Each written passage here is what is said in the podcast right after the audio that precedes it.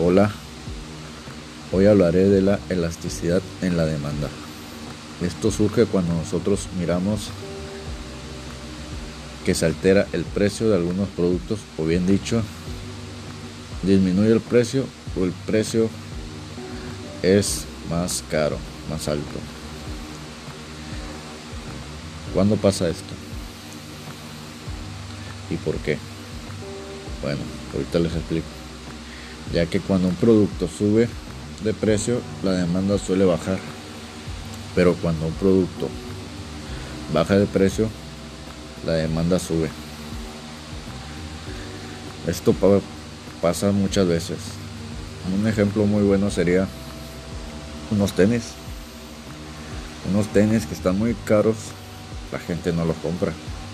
Dicen, no, no hijo, están, están muy caros esos tenis. Ahí para la otra. O vamos para allá para el, para el tres hermanos, están más baratos. Cuando se van al tres hermanos, ahí es otro tema de sustitución. Pero si esos mismos tenis que el hijo quería, vamos a poner el ejemplo aquí del papá y del hijo, bajan de precio,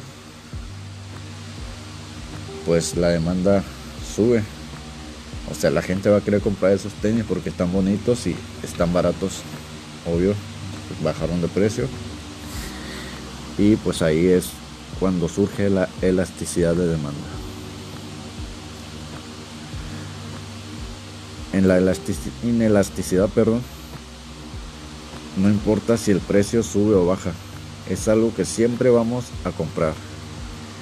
Siempre vamos a comprar un producto como las medicinas, la sal, esos productos, aunque el precio suba o baje, no importa, siempre vamos a querer comprar esos productos porque son necesarios para nuestra vida, para, para que podamos subsistir, existir aquí en la tierra, en la faz de la tierra.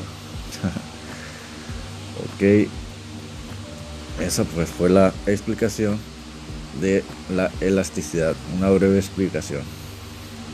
En resumen, el grado de respuestas en la cantidad de demanda ante el cambio de precios se le conoce como elasticidad de demanda. Muchas gracias. Bye, profe. Se cuida. Bye, bye. Sáqueme 10.